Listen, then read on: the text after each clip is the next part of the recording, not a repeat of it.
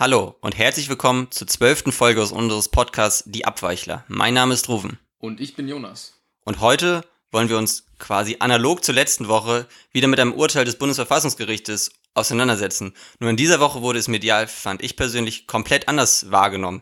Aber worum ging es denn eigentlich, Jonas? Naja, das liegt vielleicht auch an deiner Filterblase. Ich glaube, bei Teilen der CDU und FDP wurde es eher diese Woche negativ aufgefasst und letzte Woche positiv. Oder vor zwei Wochen besser gesagt. Naja, es geht dieses Mal um ein Urteil, das der erste Senat gefällt hat. Vor zwei Wochen war es ja der zweite Senat, der das Urteil zum Mietendeckel äh, verkündet hat. Und in dieser Woche hat der erste Senat äh, unter anderem gesagt, dass ähm, das Klimaschutzgesetz der Bundesregierung nachgebessert werden muss. Und äh, mein Lieblingssatz aus diesem Urteil ist der folgende. Äh, danach darf nicht einer Generation zugestanden werden, unter vergleichsweise milder Reduktionslast große Teile des CO2-Budgets zu verbrauchen, wenn damit den nachfolgenden Generationen eine radikale Reduktionslast überlassen und deren Leben umfassenden Freiheitseinbußen ausgesetzt würde. Das ist äh, für mich der zentrale Satz des Urteils. Genau, das ist der zentrale Satz in der Begründung vielleicht, aber ich würde gerne nochmal darauf zurückkommen, worum es eigentlich genau ging. Also bislang war das, das Klimagesetz der Bundesregierung hatte bislang eigentlich nur die Emission bis 2030 im Blick. Und jetzt fordert eben das Verfassungsgericht, dass auch die Emissionsziele nach 2030 geregelt werden müssen. Sprich, die Bundesregierung steht jetzt wieder unter Zugzwang, weil das Gesetz nachgebessert werden muss. Und die Begründung, die du gerade genannt hast, die ist natürlich das eigentlich Interessante der ganzen Geschichte. Genau, da hast du recht. Ähm, das ist, deswegen habe ich so äh, schnell diesen Satz vorlesen wollen, weil für mich wirklich das ein epochales Urteil ist. Denn zum ersten Mal sagt quasi eine Rechtsprechung und das höchste Gericht in Deutschland, dass nicht nur die Freiheit in der Gegenwart eine Rolle spielen kann, sondern auch die Freiheit in der Zukunft. Und deswegen müssen stärkere Maßnahmen für den Klimaschutz ergriffen werden. Und das ist eine relativ andere oder ziemlich andere Definition von Freiheit als zum Beispiel von der FDP oder auch oft von der CDU verwendet wird. Das ist, glaube ich, das ist genau der Punkt, weil wir sonst, wenn wir über Freiheit nachdenken, eigentlich sehr hedonistisch an diesen Begriff rangehen und dass persönlich in der Gegenwart auf jeden Fall keine Einschnitte vorgenommen werden sollen. Aber das Gericht macht eben deutlich, dass Freiheit ein sehr viel langer, länger gefasster Begriff ist. Und im Endeffekt, finde ich, greift er dieses Problem auf, dass wir und das würde ich jetzt auch vielen konservativen und liberalen Kräften unterstellen, dass sie eigentlich ja Interesse daran haben, dass es der zukünftigen Generation gut geht, aber bislang irgendwie zu stark, glaube ich, auf, auf, die eigenen Vorteile und aufs eigene Hier und Jetzt geschaut haben. Aber das ist jetzt durch das Gesetz natürlich nicht mehr so leicht möglich. Genau, Freiheit ist eben nicht nur die Freiheit, im Hier und Jetzt tun zu können, was man möchte, sondern eben auch die Freiheit der anderen in der Zukunft nichts einzuschränken. Gleichwohl muss man natürlich auch sagen, dass das Gericht stark auf sowas wie Eigentumsschutz verwiesen hat. An sich ist das jetzt gar nicht so sehr ein, ein Klimaschutzprogramm, sondern vor allen Dingen auch äh, ein, ein Schutz des Eigentums, weil es auch darum geht, wenn der Klimawandel weiter fortschreitet, dann werden möglicherweise Waldbesitzer eben bald einen verdorrten Wald haben oder Küsten nicht mehr existieren und die Be Besitzer von Häusern an der Küste diese Häuser nicht mehr haben. Also an sich ist die Argumentation jetzt gar nicht so radikal, wie es vielleicht klingt. Also sie ist einerseits radikal, weil er sie den Freiheitsbegriff neu definiert, andererseits basiert sie immer noch, äh, basiert die Begründung immer noch auf sowas wie Eigentumsschutz. Ja, du hast völlig recht, es ist natürlich überhaupt keine radikale Logik, die dahinter steckt, sondern vielmehr die Bewahrung des Status quo einfach nur verlängern. Das heißt, man möchte, dass äh, das, was man kennt und wie man bisher Gesellschaft und Wirtschaft organisiert hat, auch in Zukunft genau so möglich ist. Und um das erreichen zu können, muss man eben strengere Maßnahmen beim Klimaschutz zum Beispiel äh, ergreifen. Und deswegen ist es eigentlich an sich eine sehr, sehr konservative Argumentationslogik und keine progressive. Genau, also es fällt ja auch die, die, die Formulierung natürliche Lebensgrundlage schützen. Und da sind wir eigentlich, um vielleicht den Schwenk zur letzten Woche noch zu machen, eben wieder da, wo sich eigentlich auch dann SP, äh, CDU und Grüne treffen. Eben in so einem konservativen Momentum eigentlich die Natur schützen zu wollen und nicht nur die Gesellschaft. Und da gibt natürlich so ein Urteil natürlich extrem viel, viel, viel Sprengkraft, aber auch Möglichkeiten für die politische Landschaft der nächsten Monate. Ja, du sprichst es schon ein wenig an. Ich habe da noch eine ganz interessante Reaktion von Peter Altmaier dazu, der direkt danach getweetet hat, dass das Bundesfassungsgericht heute ein großes und bedeutendes Urteil erlassen hat, wo ich erst dachte, also mich doppelt vergewissert habe, ob das jetzt kein Satire-Account ist, der das gepostet hat. Ja. Aber es war Peter Altmaier selber und er hat das im Heute-Journal mit, im Gespräch mit Christian Sievers auch nochmal bestätigt, dass er das ein ganz, ganz tolles Urteil findet, wo man sich dann schon ein bisschen fragt, wenn Olaf Scholz, Svenja Schulze und Peter Altmaier das alles jetzt super finden und mhm. dieses Gesetz, äh, nicht dieses Gesetz, dieses Urteil des Bundesverfassungsgerichts toll finden. Warum haben sie dann genau dieses Gesetz erlassen, das offensichtlich verfassungswidrig ist? Das ist eine super Frage und ich war auch etwas irritiert, als ich das von Altmaier gelesen habe. Gleichwohl kam mir da eigentlich ein, ein anderer Gedanke in den Sinn dass wir da vielleicht differenzieren müssen zwischen dem Wirtschaftsminister Peter Altmaier, der sicher enorm unter Einfluss von Lobbyverbänden steht ja, ja. und auch sicher von seiner Partei eine gewisse Ideologie hat und er vielleicht jetzt auch einfach als Privatperson zum gewissen Grad einfach froh ist, dass er jetzt anderen Klima, dass er eine andere Politik machen kann. Also ich, ich, ich kann, ich kann, ich kenne ihn nicht und ich will es ihm auch nicht unterstellen, nur manchmal habe ich das Gefühl, gerade bei Konservativen spielt ja sowas wie Rechtsstaatlichkeit und Verfassungsgemäßheit schon eine enorm hohe Rolle. Und jetzt hat er es ja sozusagen auf dem Silbertablett äh, serviert bekommen, dass er jetzt andere Politik machen kann. Also vielleicht ist es ja für ihn auch so eine Vergewisserung, dass, es, dass ihm da nicht unterstellt wird, er würde irgendwie der Ideologie der Grünen auf den Leim gehen, sondern sich einfach nur daran halten, was ihm das Gesetz vorgibt. Das finde ich ein ganz schönes Bild. Ich habe mir natürlich diese Frage auch gestellt, weil es ja so offensichtlich ist, dass da irgendwas seltsam ist an der ganzen Geschichte. Und es wäre aber schon auch ein ganz schönes Armutszeugnis, oder? Wenn einer der bedeutendsten Spitzenpolitiker dieses Landes und Chef des Wirtschaftsministeriums persönlich eine andere Meinung hat als das, was er quasi vertreten kann, weil er, er ist ja kein Vertreter irgendeines Verbandes, sondern er ist ja der Wirtschaftsminister. Also ich könnte ja verstehen, wenn das, was du ansprichst, so eine quasi so eine Schizophrenie des Arbeitgeberpräsidenten wäre, zum Beispiel, oder äh, von irgendwelchen Industrievertretern, die aber im Herzen äh, eigentlich ganz grüne Umweltschützer sind. So, dann verstehe ich das natürlich. Aber ein Wirtschaftsminister sollte ja nicht prinzipiell die Interessen der Industrie oder der Unternehmen oder Konzerne oder sonst wem vertreten, sondern sollte Wirtschaftspolitik machen, so wie er das für richtig hält. Und Wirtschaftspolitik kann genauso bedeuten, wir stellen unser Wirtschaftssystem so um, dass es klimaneutral ist. Zum Beispiel. Genau, da steht er aber einfach in einem Zielkonflikt. Wenn, selbst wenn er tatsächlich, so wie ich mir jetzt so leicht unterstellt habe, da doch andere Ziele hat, die vielleicht auch hehrer sind. Aber gleichwohl ist das, glaube ich, eine, eine spannende Sache. Oder beziehungsweise seine Reaktion war einfach überraschend zum gewissen Grad. Also anders kann man es nicht formulieren. Spannend fand ich, war eigentlich auch, dass nun ja Klimaschutz so dahingehend definiert wird, dass man diese Kosten des Klimaschutzes eben nicht mehr auf nachkommende Generationen abwälzen kann, was ja eigentlich das Standardargument von gewissen politischen Kräften ist, wenn es um die Schuldenbremse geht.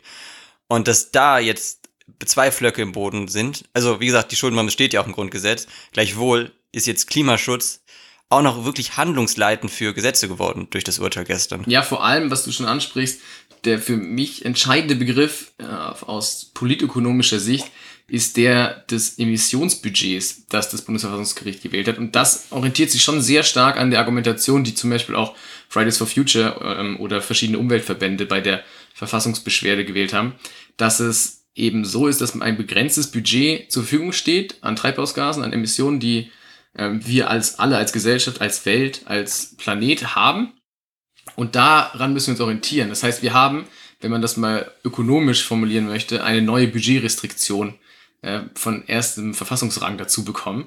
Und an der müssen wir uns orientieren. Und dann haben wir, wie du schon ansprichst, ganz spannend mit der Schuldenbremse und dem Emissionsbudget dann plötzlich zwei Budgetrestriktionen, innerhalb derer wir Politik machen müssen. Ähm, und das wird, das ist schon ein sehr starker Zielkonflikt. Und Jetzt stellt sich natürlich die Frage aus politischer Sicht, was ist wichtiger, Emissionsbudget oder Schuldenbremse? Wo aus meiner Sicht dann auch die Entscheidung sehr viel, also sehr eindeutig fallen müsste, dass natürlich das Emissionsbudget wesentlich wichtiger ist als die Verschuldung. Denn äh, ein vernünftiger Staatshaushalt bringt uns auch nicht so viel, wenn der ganze Planet nicht mehr bewohnbar ist. Ja, das war ein schönes Bild, dass du eigentlich zwei, äh, zwei Dinge, zwei Zielkonflikte gegenüberstellst, beziehungsweise einen Zielkonflikt, der einfach jetzt dann zum gewissen Grad auch verfassungsmäßig da ist. Und da wird spannend sein, wie sich da die politischen Kräfte zu artikulieren, weil ich persönlich schon in den letzten Wochen wahrgenommen habe, dass eine gewisse Kritik an der Schuldenbremse laut wird, die von durchaus vielen Politikern und Beobachtern, Beobachterinnen artikuliert wird. Gleichzeitig ist das ja sowas wie eine heilige Kuh der CDU. Aber wenn sie jetzt sozusagen dagegen hat, wir müssen uns auch auf Klimaschutz fokussieren, wenn wir im Rahmen des Grundgesetzes agieren wollen, was eben sowas Wichtiges ist für konservative Kräfte, dann sind vielleicht auch ganz andere politische Maßnahmen möglich Richtung Herbst gedacht. Ja, zumal das Lager der Schuldenbremse-Befürworter jetzt auch nicht mehr so wahnsinnig viel Zustimmung aus dem Ausland kriegt, wenn man sich zum Beispiel anschaut, was Joe Biden gerade macht. Wir hatten ja darüber in einer früheren Folge schon mal geredet. Ähm, der hat zum Beispiel jetzt auch bei seiner Lage zur Rede der Nation gesagt, Trickle-Down Economics never worked. Ähm, und dann wird's schon wirklich dünn mit ähm, ordoliberalen Verbündeten, wenn man es so bezeichnen möchte, die wirklich noch für die Schuldenbremse sind, vernünftig argumentieren können, warum sie eine gute Idee sei, auch in Zeiten, in denen es, ähm, wie fast von jeder Seite bestätigt, dringend große Investitionen braucht, vor allem in Infrastruktur und in soziale Daseinsfürsorge. Ja, aber da würde ich auch sagen, wenn du die Ordoliberalen ansprichst, ich glaube nicht, dass sie es negieren würden, dass das notwendig ist. Sie würden eben eher darauf setzen, gegebenenfalls äh, Sozialausgaben zu kürzen. Und da ist dann die Frage, ist das mit den potenziellen Koalitionspartnern möglich, wenn wir jetzt ganz stark parteipolitisch das Ganze betrachten? Nämlich gehen wir davon aus, die Union wird, selbst wenn sie nicht stärkste Kraft wird, doch vermutlich in der Regierung sein. Und dann hat sie natürlich die, sieht es ja darauf, dass sie irgendwie mit den Grünen sich arrangieren müssen. Und ob die komplett sozusagen das Ziel zurückstellen würden, die Schuldenbremse zu verändern, das kann ich mir gerade nicht vorstellen, insbesondere mit dem Urteil im Rücken. Deswegen ist das schon ein wirklich, wirklich interessantes Urteil, das wir da äh, gestern präsentiert bekommen haben. Ja, es birgt natürlich politische Sprengkraft. Also es hat natürlich, es haben ja jetzt auch schon alle vorhin angesprochenen Ministerinnen und Minister gesagt, dass jetzt nachgebessert werden soll und äh, Bereitschaft signalisiert. Und ich glaube, was mir noch ein wichtiger Punkt wäre, ist, ich, ich versuche Peter Altmaier auch da so zu interpretieren, dass er das Thema möglichst gerne aus dem Wahlkampf raushalten möchte ähm, und deswegen sehr, sehr schnell noch einen Gesetzentwurf erarbeitet, ähm, in, am besten in Abstimmung mit den anderen Ressorts, äh, der dann auch zügig verabschiedet werden kann, damit eben nicht der Klimaschutz zu stark in den Wahlkampf, äh, im Wahlkampf thematisiert wird, weil es natürlich ein Verliererthema ist für äh, fast alle Parteien außer die Grünen, außer den Grünen. Genau, also in der Wahrnehmung sind ja alle Parteien da schlecht weggekommen, die daran beteiligt waren an dem Klimapaket vor zweieinhalb Jahren. Ja. Selbst die FDP greift dieses Urteil jetzt ja auf und sagt, jetzt brauchen wir halt richtige Klimapolitik, jetzt brauchen wir richtigen Marktmechanismus, jetzt brauchen wir einen Emissionshandel, der, mit, der das Ganze in die Bahn lenkt. Deswegen glaube ich auch, und das ist, ist eine schöne Beobachtung, dass Altmaier da vielleicht sehr wahlkampftaktisch vorgegangen ist. Aber ich könnte mir auch vorstellen, dass wir in den nächsten Wochen, Monaten doch einiges aus dem Hause Altmaier mitbekommen, was da so passiert. Also da wird es spannend sein, wie so das Wirtschaftsministerium sich die nächsten Wochen äh, positioniert. Aber Positionierung ist an sich ein gutes Stichwort, weil sich Annalena Baerbock ähm, gestern oder vorgestern mit einem ganz anderen Thema nochmal in die politische Debatte eingebracht hat. Es geht nämlich darum, dass sie fordert, dass die Amtszeit des Kanzlers, der Kanzlerin auf zwei Legislaturperioden begrenzt werden soll. Hat sie das konkret so gefordert, dass äh, es nur zwei Legislaturperioden sein sollen? Oder hat sie das verbunden noch mit äh, einer Legislaturperiodenverlängerung? Wie ist das genau? Genau, also sie spricht, äh, es hat einen recht großen, bunten Strauß angesprochen. Also zunächst hat sie davon gesprochen, dass man das Thema in den Blick nehmen müsse. Das ist natürlich erstmal relativ vage formuliert. Gleichwohl steckt hinter dieser Forderung eigentlich die Idee einer größer angelegten Parlamentsreform. Und da, da fällt unter anderem eben auch die Legislaturperiode zu verlängern. Und es wären dann eben dann wahrscheinlich zehn Jahre, in denen eine Person das, höchste exekutive Amt des Landes bekleiden darf.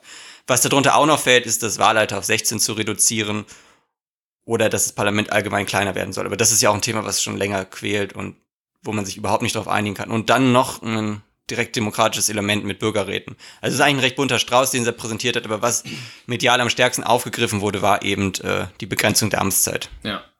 Ja, das sind alles schöne, sinnvolle Maßnahmen. Ich frage mich ein bisschen, warum die noch niemand anders, jetzt außer linken oder progressiven Kräften, die ja schon häufiger irgendwie so Sachen gefordert haben, mal aufgreift. Also gerade wenn zum Beispiel bürgerliche Kräfte immer die Entbürokratisierung fordern und äh, gerade Amt- und Mandatstrennung oder sowas, dann könnte man ja auch sowas fordern. Also eigentlich müsste es doch dafür eine Mehrheit geben, würde ich jetzt mal erstmal per se so behaupten.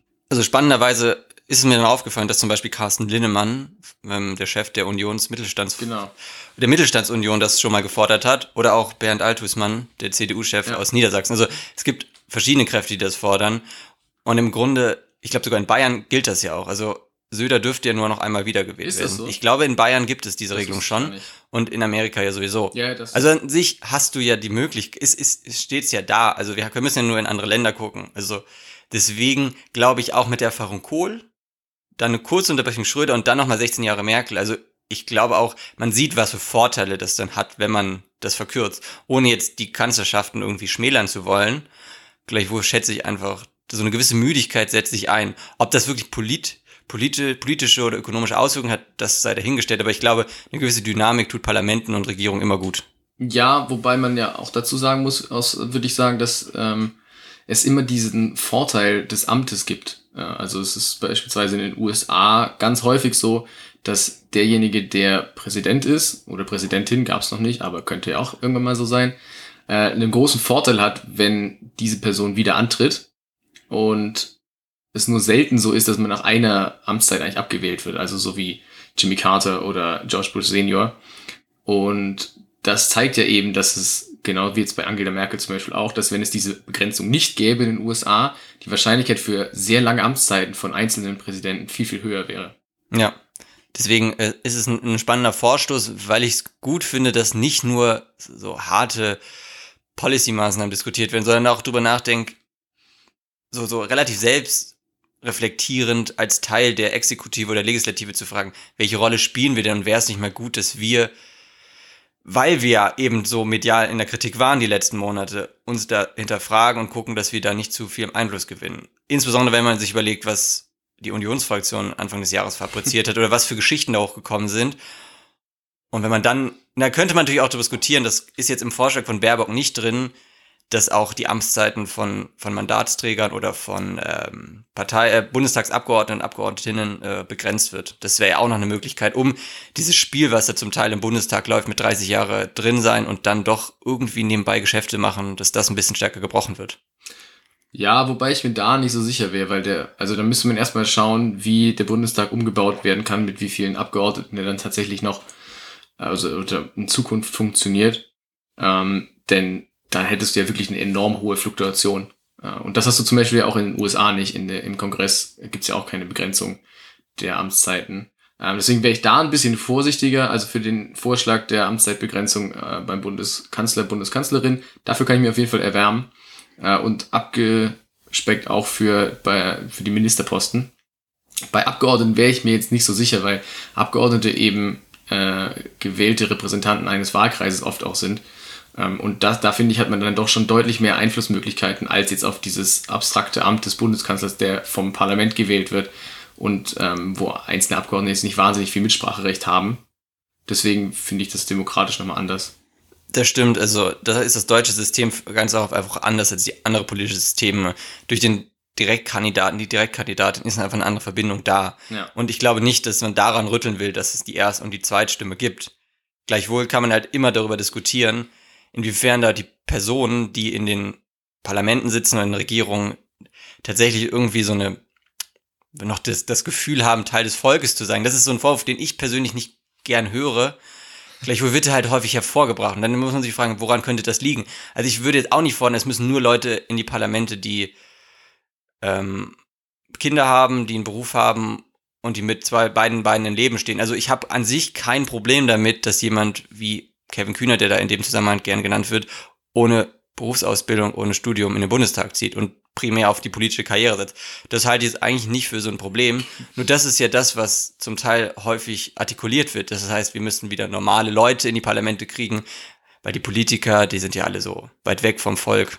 Aber da, ehrlich gesagt, bei dem Punkt ist mir viel wichtiger, dass zum Beispiel die Arbeitsbelastung der einzelnen Abgeordneten und auch der Minister reduziert wird, weil das ist, glaube ich, ein viel, viel schwerwiegenderer Punkt als die tatsächliche Dauer der Amtszeit ähm, oder auch die Begrenzung.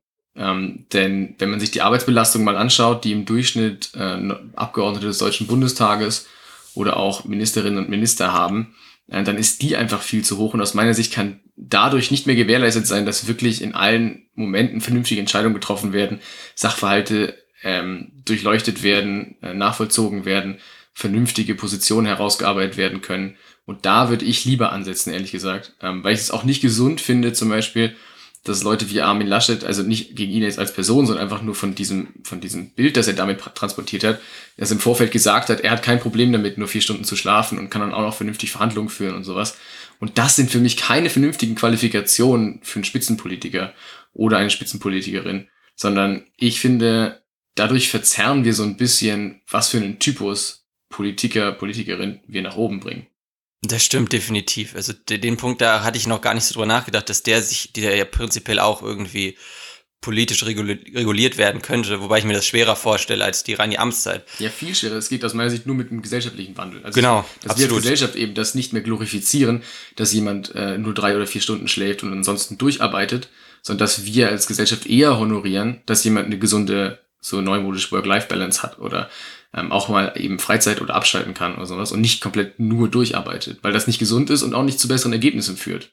Genau, also da ist halt die Frage, kommt dieser gesellschaftliche Wandel aus der Gesellschaft selbst heraus oder brauchen wir davon für Leuchttürme möglicherweise Partei Politiker oder Politikerinnen?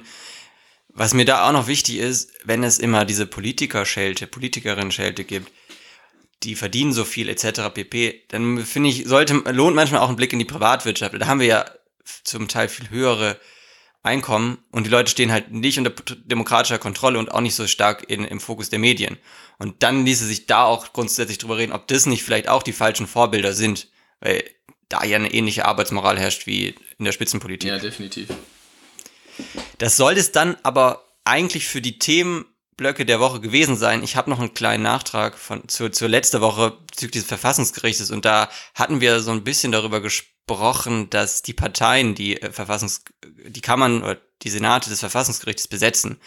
Da ähm, habe ich eine Zuschrift bekommen, dass das so nicht ganz richtig ist. Sie, sie tun es natürlich indirekt, weil sie im Bundestag und Bundesrat sitzen, aber an sich sind es natürlich Bundesrat und Bundesrat, die die Mitglieder bestimmen. Also nicht, dass wir, dass wir da äh, unterstellen wollten, dass sozusagen da jemand direkt von Parteien entsandt wird, sondern das ist völlig richtig, nur auch zur Wahl des Bundeskanzlers zum Beispiel gibt es selten Gegenkandidaten und die sind auch sehr häufig abgesprochen von den Parteien, obwohl sie natürlich faktisch vom Deutschen Bundestag gewählt werden.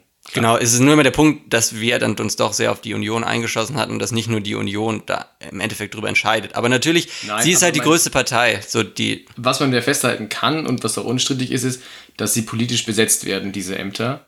Und da kann man ja sagen, werden sie entweder politisch besetzt mit Personen, die keine Politkarriere vorher gemacht haben und kein Parteibuch haben, oder werden sie besetzt mit Personen, die vorher schon bei irgendwelchen Parteien Mandate oder Ämter übernommen hatten. Und das war das, was ich kritisiert habe und wozu ich auch weiterhin stehe und was ich auch weiterhin kritisieren werde, dass ich es für nicht sinnvoll halte, dass beim höchsten deutschen Gericht Personen nominiert werden, die vorher schon mal für Parteien äh, Arbeit geleistet haben oder ähm, Mandate ausgeübt haben. Genau, das ist dann ja vielleicht, das ist ja eigentlich, finde ich persönlich, wenn ich drüber nachdenke, eigentlich eine, gute Wendung, dass es tatsächlich darum geht, wer dann am Ende von der Partei, oder nicht der Partei, sondern den, von, von, den, von den Parlamenten nominiert wird. Und natürlich, das ist, es hat immer ein Geschmäckle, wenn dann Peter Müller sitzt. Aber das wollte ich nur am Rande ansprechen. Aber eigentlich wollte ich jetzt überleiten zu der Wahl zum äh, Liebling des Monats. Ja. Nämlich, wir hatten ja schon in den letzten Wochen, haben wir zweimal ausgesetzt, sprich, wir hatten zwei Folgen im April mit jeweils zwei Kandidaten. Willst du deine nochmal kurz äh, rekapitulieren, Jonas? Ja, ich hatte den Föderalismus ähm, aufgrund der damals aktuellen Impfproblematik und der verschiedenen Vorgehensweisen der Bundesländer. Dann hatte ich die Luca-App.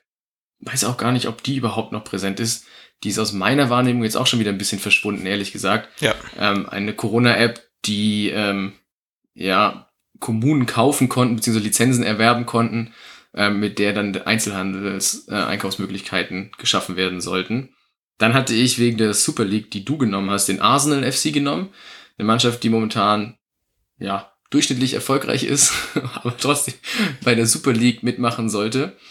Und äh, den Hashtag alles dicht machen, der in dieser Woche vielleicht erst seine richtige äh, Durchschnitt, Durchschnittskraft. ja, genau ähm, an dem man gar nicht mehr vorbeikommen ist, speziell in Person von Jan-Josef Liefers. Das waren meine bisherigen. Genau, und wer kommt für, für diese Woche noch hinzu? Oder? Für diese Woche hinzu kommen ähm, die drei von der Tankstelle aus der aktuellen Zeit. Ähm,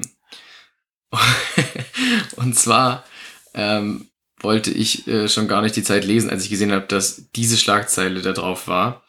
Ähm, zwar, ich glaube, es sind Juli C., Thea Dorn und Daniel Kehlmann. Genau.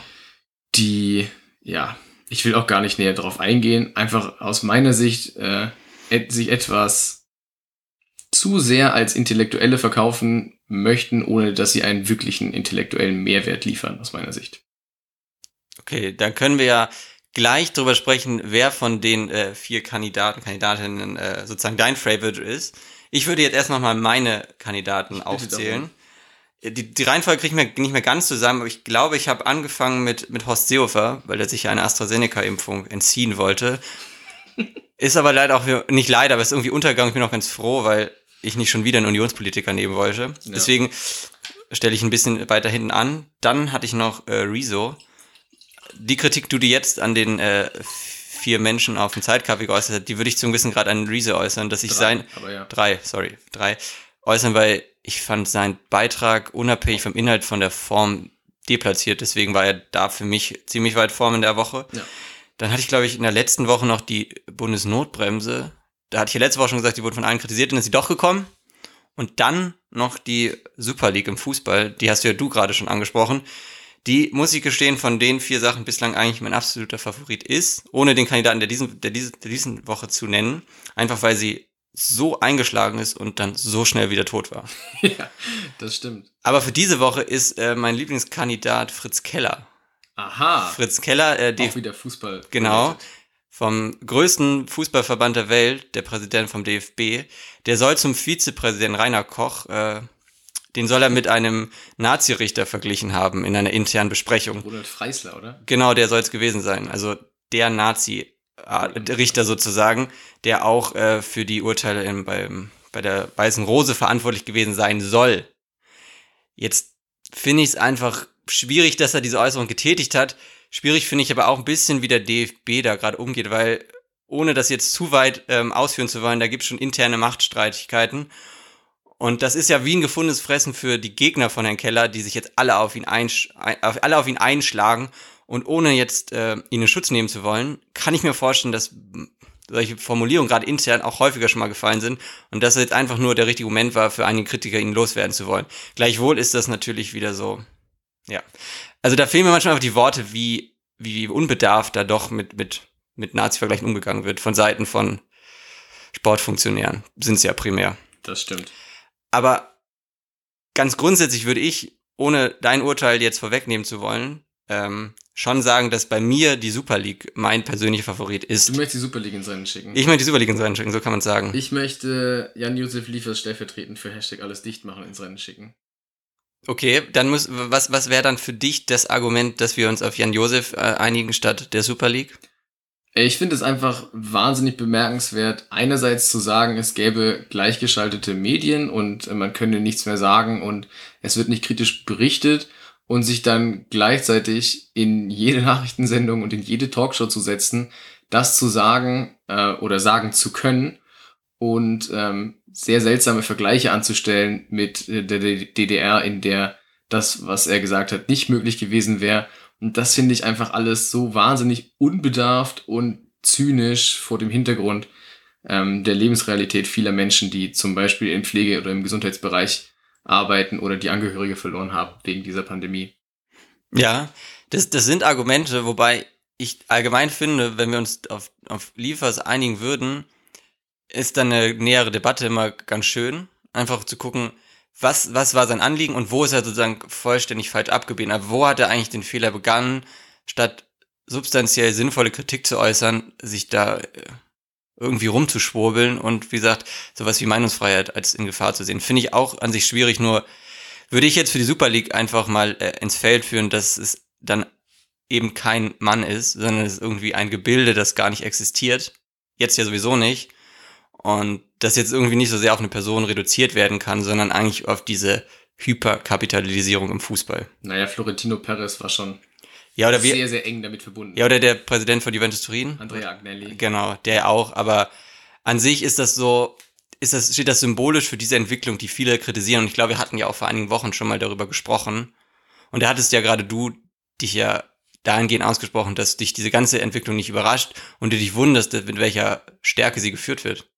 Ja, aber was ich da, also was mein Hauptargument für deinen Vorschlag wäre, oder was mein Hauptargument wäre, ist einfach diese Vehemenz, mit der dieser Vorschlag auf der einen Seite von den gerade angesprochenen Personen vorgestellt, durchgedrückt und als einziges Heil des Fußballs verkauft wurde und dann nach wenigen Tagen schon wieder komplett auseinandergefallen und alle Vereine eigentlich, die sich daran beteiligt haben, bis auf zwei oder drei, sich verabschiedet haben dann denen noch hinterhergerufen wurde, ihr könnt euch gar nicht verabschieden, es gibt Verträge und trotzdem ist jetzt das ganze Projekt wieder durch. Und das, finde ich, qualifiziert viel mehr als ähm, dass es einfach nur ein Symbol des Hyperkapitalismus Fußball ist oder alles, was du gerade angesprochen hast. Ich finde es einfach wahnsinnig bemerkenswert, wie man ein Projekt vorstellen kann und dann dass dieses Projekt so, so stark implodiert. Insbesondere wenn man sich überlegt, da steht ja, stand glaube ich JP Morgan Chase Center, so eine der größten Investmentbanken der Welt, wollte 3,5 Milliarden reinstecken.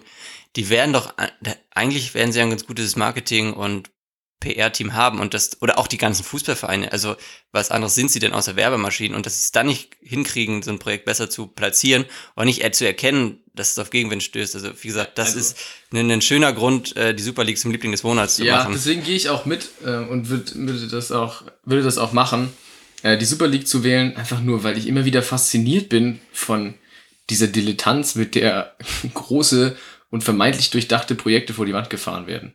Ja, das ist ja eigentlich ein schönes Schlusswort für die Super League. Aber ich glaube nicht, dass das Thema damit durch ist, sondern das wird die nächsten Nein, Jahre nochmal kommen. Aber nicht. das äh, Projekt speziell, das jetzt letzte Woche diskutiert worden, das ist jetzt erstmal zu Gabe getragen worden. Das ist richtig. Und damit soll es das auch für diese Woche eigentlich gewesen sein. Ja, alles klar, wir verabschieden uns. Tschüss.